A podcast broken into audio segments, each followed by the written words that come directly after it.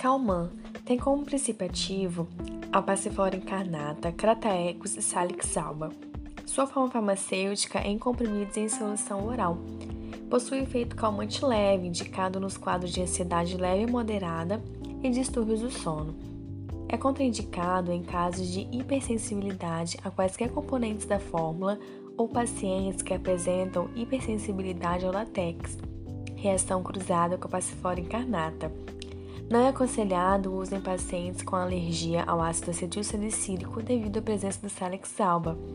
Deve-se evitar a prescrição para pacientes com úlceras gastrointestinais, déficit de coagulação, hemorragias ativas e pacientes em tratamento com derivados do ácido acetilsalicílico ou anticoagulantes. Este medicamento deve ser interrompido pelo menos duas semanas antes de algum procedimento cirúrgico, pois ele pode aumentar o risco de sangramento e potencializar o efeito sedativo das drogas no pré e pós-operatório.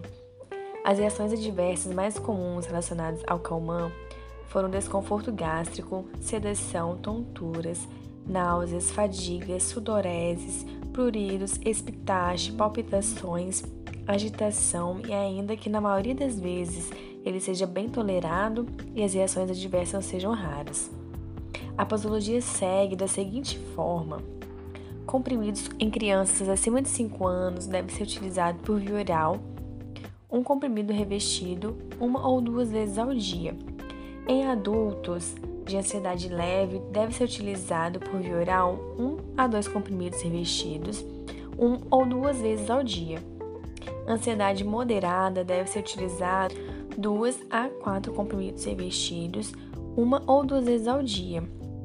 Na solução oral para lactantes deve ser utilizado 2,5 ml uma ou duas vezes ao dia. Em crianças de 2 a 5 anos, 5 ml uma ou duas vezes ao dia. Em crianças maiores de 5 anos, 10 ml uma ou duas vezes ao dia. Para adultos de ansiedade leve, 20 ml uma vez ao dia, e de ansiedade moderada, 20 ml duas vezes ao dia. Tudo isso conforme a prescrição do médico. É importante ressaltar que, apesar de o produto ser fitoterápico, o calmão pode levar a um quadro de sonolência.